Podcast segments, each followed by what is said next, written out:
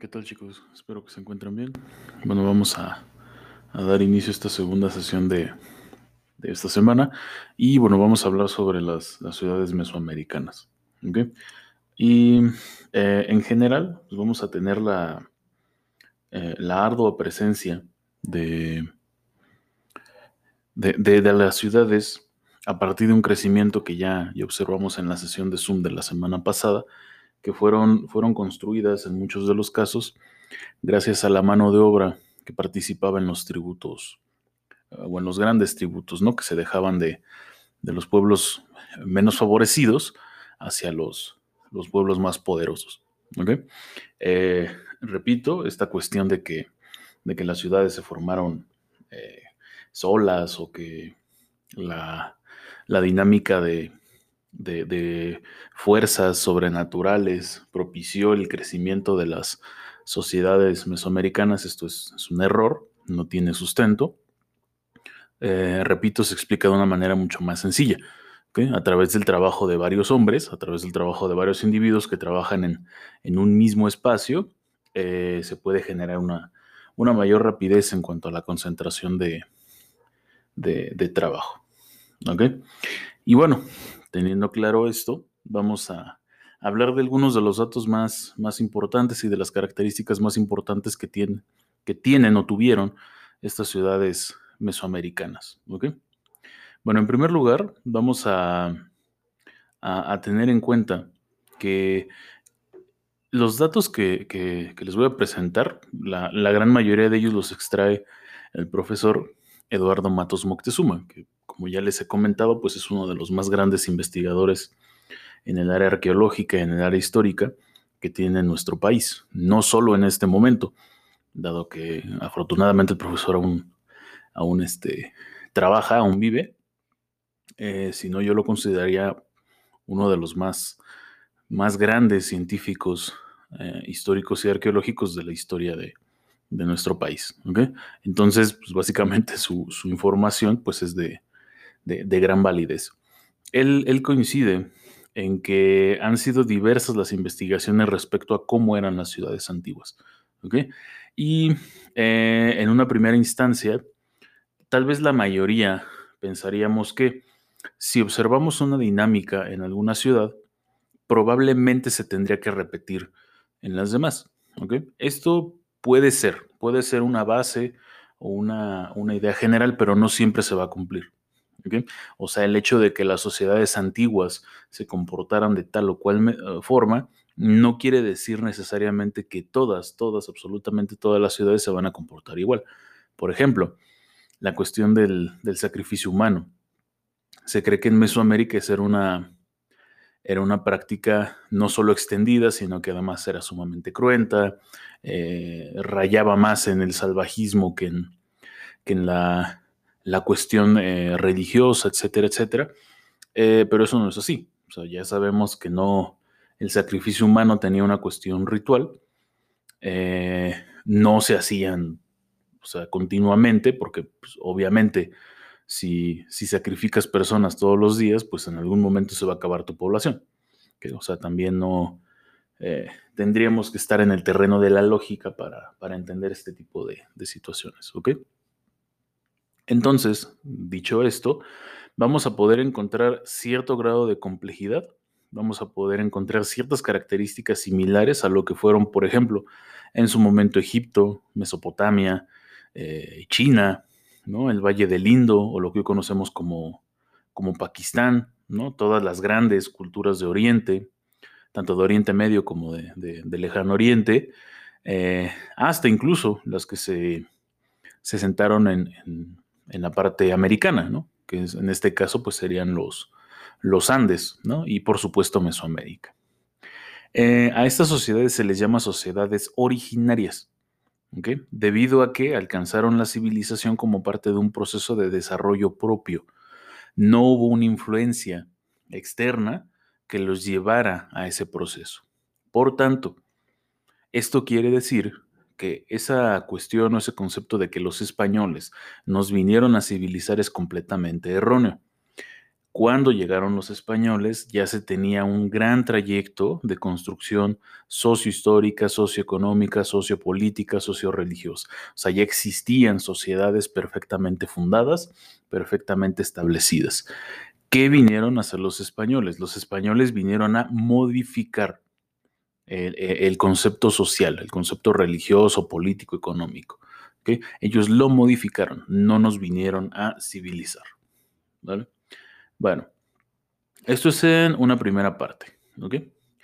¿Cuáles son las características de estas ciudades? Repito, la, eh, eh, en la revista Arqueología Mexicana, eh, el profesor Eduardo Matos Moctezuma, de hecho, aquí la, la, tengo, es la, revista número 107, por ahí si la quieren buscar en, en línea, este, se llama Las ciudades en Mesoamérica, es la revista Arqueología Mexicana, es la número 107, página 22 a la 28 del profesor Eduardo Matos Moctezuma. Eh, si no, incluso, incluso por ahí espero, les dejo el link para que puedan, puedan incluso detectar esto. El profesor detecta 10 características fundamentales de, las ciudades mesoamericanas. En primer lugar, el número uno, hay una concentración de un grupo relativamente numeroso en la población de un área específica. Es decir, hay una concentración sumamente grande de personas que se establecen en un mismo lugar, que no van de paso, que no están solo por protegerse de las inclemencias del tiempo. O sea, viven, radican y, transforman el medio en donde están, en donde están parados. Esa es una primera característica. La número dos, hay un desarrollo de la estratificación social. Es decir, esto se entiende a grandes rasgos como existen una variación de clases, o lo que hoy conocemos como clases sociales. Esto por supuesto que existe, pero no necesariamente tiene que ver con eh, que el que esté arriba pisotea a los demás. Al contrario, ya hemos visto que, que, incluso parte de estar en un estrato más alto, en ser parte de, la nobleza, del sacerdocio ser el gobernante, implica una responsabilidad para con, con, el pueblo. No solamente estás, estás arriba para que te divinicen y te, y te veneren. ¿vale? La número tres. Parte de la población está formada por campesinos y algunos miembros de esa población se dedican a otras ocupaciones como especialistas de tiempo completo. ¿Esto qué quiere decir? Que hay una... Em, un concepto de que hay que de generar el ejercicio del trabajo para la subsistencia. O sea, no solamente se quedan esperando a que en, primavera, verano, los frutos salgan, a que los animales medianamente puedan eh, ser visibles para poder atraparlos y comerlos. No, o sea, ya hay una, un sentido de producir sus, propias, eh, sus propios productos y cubrir sus propias necesidades sin depender necesariamente de la naturaleza al 100%. Por lo tanto, hay una producción, esta es la cuarta, producción de una economía excedente y su apropiación por la autoridad central, ya sea el gobernante o el dios. ¿Esto qué quiere decir? Se crea el comercio. O sea, el, e, esto de la economía excedente significa que hay cierto grado de productos cierta cantidad de productos que puede ser vendida, ya que se cubrió las necesidades de, alimentación, de vestido, de sustento de los demás habitantes. La 5. Hay una presencia de escritura, control económico y aspectos ideológicos, como lo son los mitos u otros eventos que justifican las diferencias entre las clases sociales. Es decir, hay una cuestión de educación.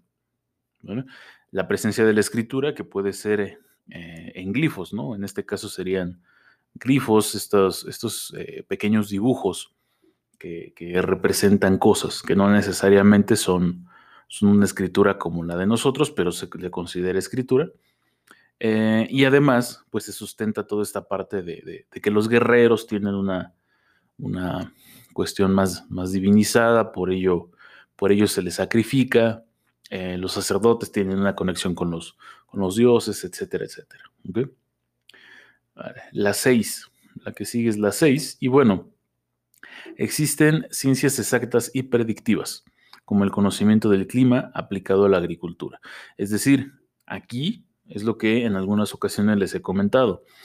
Los mesoamericanos no es que divinizaran absolutamente todo e hicieran rituales de absolutamente todo y cada que nacía una planta de maíz este, se ponían a danzar alrededor de ella. No. O sea, no, no, no existe esta idea o esta dinámica de que los mesoamericanos eh, fantaseaban con todo, ¿no? O todo creían que, surgía a partir de la magia. No.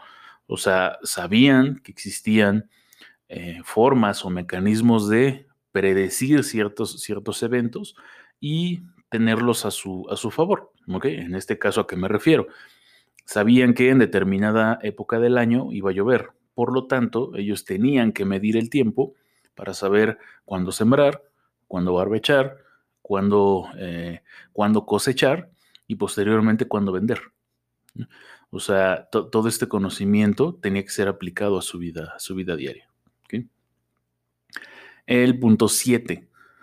Existe arquitectura monumental, como templos, sobre todo templos, palacios, fortificaciones y tumbas. Esta es una de las herencias tal vez de las, de las más presentes en, en, nuestra realidad, eh, ya que son todas estas zonas arqueológicas que podemos visitar en, nuestro país. Esto con la idea de eh, evidenciarse como un pueblo, como pueblos fuertes. Esa es la idea de, la famosa arquitectura monumental. Y es algo que incluso seguimos, seguimos manteniendo, es una dinámica que seguimos manteniendo. Entre más alto o más grande sea una construcción, eh, creemos que brinda más seguridad o creemos que, representa mayor estatus. O sea, esta idea no, no, no es solo de la época clásica, en la actualidad seguimos manteniendo esta, esta dinámica. La 8. Existe el arte figurativo. ¿Esto qué quiere decir? Casi por no decir todas, pero casi todas las expresiones artísticas de Mesoamérica son arte figurativo. Es decir, retoman un, elemento de la naturaleza, como puede ser un animal, un evento eh, climático, personas, eh, eventos sociales, eh, leyendas, etcétera, etcétera, y las transformas, las transforman según una cosmovisión, o sea, según su forma de ver el mundo. Si por ahí se acuerdan, las pocas imágenes que hemos visto hasta ahorita, eh, sí entendemos qué son, ¿no? O sea, si ves la pirámide de, de Quetzalcóatl de Teotihuacán, entiendes que es una serpiente lo que está ahí. Si, si vas al Templo Mayor, exactamente en la entrada de las escalinatas del Templo Mayor, eh, claramente observas que son, son serpientes, claramente observas que hay pequeñas, que hay pequeñas eh, estatuas de rana, eh, si entras a, los museos de repente, por ejemplo, en la sala mexica, en la mera entrada, o sea, tú observas que quizá un, felino grande, ¿no? Eh, esculpido en, piedra. O sea, entendemos qué son las figuras, pero los mesoamericanos lo que hacían era transformar, eh, estilizar, utilizar mucho las figuras geométricas para hacer sus, sus dibujos. O sea, si se fijan, ninguna de estas representaciones se parece al animal real. ¿no? al evento real, ¿vale? Eh, el punto 9, el comercio de larga distancia. Es decir, existía esta cuestión de la exportación. Obviamente era muy, tardado, debido a que, como les, también les decía la clase anterior, el comercio pues se tenía que hacer básicamente a pie, porque no utilizaban la, la rueda, no utilizaban eh, animales de tiro, etcétera, etcétera. O sea, todo tenía que ser completamente a pie, pero por supuesto que existía. Y la 10. Había una residencia basada en el sentido de continuidad y comunidad de los miembros de las diferentes especialidades y, clases. Es decir, esto, o sea, todo esto que es el punto 10, que suena medio, medio complicado, significa que se entendían que eran una sociedad. O sea, que no no servía de nada vivir separados o estar separados eh, si no se protegían y si no se, entendían como una unidad. Ese es uno de los grandes valores de la, de la época clásica, que a pesar de tener diferencias sociales, económicas, religiosas, muchas de estas sociedades, a la postre llamadas ciudades, eh, se convertirían en, un, en, un, en, una base sustancial de lo que conocemos como sociedad. Y, y, bueno, estas 10 características vamos a, a, verlas absolutamente en todas las, las sociedades mesoamericanas. Y algunas de estas sociedades, o tal vez las más importantes, pues van a ser las, las, siguientes, ¿no? Em, por, un lado, algunas que tal vez no son tan, tan, tan, tan mencionadas, ¿no? ¿no? No, quiero decir importantes porque claro que son importantes, pero algunas que no son tan mencionadas son aquellas como Cacaxtla en Tlaxcala, Xochicalco en, Morelos y Teotenango, ¿no? Eh, todo esto en el, cerca del altiplano central, eh, que más o menos estuvieron entre los años 650 y, 900 de nuestra era. Eh, esto debido a qué?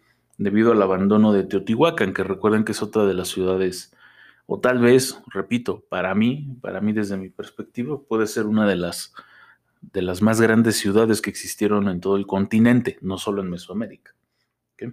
Eh, decía que surgen a partir del, abandono de Teotihuacán, que este aproximadamente fue entre los años 600 y 900, ¿no? y también en nuestra época. Eh, Monte Albán, por supuesto, que es otra de las ciudades enigmáticas de, Mesoamérica, está por ahí, eh, tiene su fundación entre el año 200 y el año 500 antes de nuestra era, y que perduraron, perduraron bastantes años, eh, así como, como, por supuesto, las famosas ciudades-estado de los mayas, que se encuentran entre los años 300 y 900 en su gran apogeo, es decir, en, la época del clásico. Y por supuesto que no vamos a, a olvidar a, tal vez a la más grande civilización, eh, guion sociedad, que existió en, en, Mesoamérica, o la más representativa, que fueron los mexicas. hay que recordar que los, los, mexicas, eh, bueno, fundan, fundan México Tenochtitlan en aproximadamente, este es un cálculo que se ha realizado, en el año 1325. ¿okay? Es decir, es decir, ya va a cumplir un, aniversario más en, el 2025, ¿no? En, cinco años, bueno, cuatro, básicamente cuatro años y fracción, va a cumplir un, nuevo ciclo más la fundación de lo que fue México Tenochtitlan, pero hay que recordar que, su gran dominio no fue en el inicio, tardó eh, básicamente un siglo, ya que se cree que a partir del año 1427 hasta evidentemente 1520, 1521, que es cuando, cuando cae la ciudad, eh, fue el dominio. O sea, estamos hablando de, de, aproximadamente dos siglos de, existencia. Eh, uno de ellos, el primer siglo, es básicamente utilizado para, para, para hacer la ciudad generar una, una, una idea de sociedad y posteriormente el siguiente siglo se hace la, la gran expansión, que obviamente no, no, tardaron 100 años, tardaron mucho, mucho menos. Pero también por otro lado vamos a tener la gran ciudad comercial, la gran ciudad económica, también en el altiplano central, que va a ser México Tlatelolco. Recuerden que aquí vamos a tener a dos, dos grandes ciudades presentes, dos en una, por así decirlo, en el mismo territorio, que van a ser los mexicatenoscas, es decir, los que están en, la capital de Tenochtitlan, lo que conocemos como el centro histórico, eh, y vamos a tener también a los mexicatlatelolcas, es decir, los que estaban ubicados en Tlatelolco, en la zona centro-norte de lo que hoy de lo que hoy es la ciudad, donde está la, la famosa unidad Tlatelolco y donde está la plaza de, de las tres culturas, ¿no? Y bueno, chicos, con esto vamos a, concluir por este, por este día. Recuerden que hay que realizar sus, sus notas y posteriormente subirlas a Classroom, ¿vale? La próxima sesión, pues, evidentemente, va a ser vía Zoom y vamos a hablar directamente sobre las principales, las principales sociedades mesoamericanas y eh, sus ciudades. Porque evidentemente no es lo mismo que les esté hablando de, de ellas, que solo lo escuchen, van a tener que apreciar las, las diferencias y similitudes que existen entre, entre las ciudades más importantes de, de esta nuestra antigua región. ¿ok? Bueno chicos, recuerden que si tienen dudas, por ahí pueden, pueden escribirme, ¿vale? Que estén bien.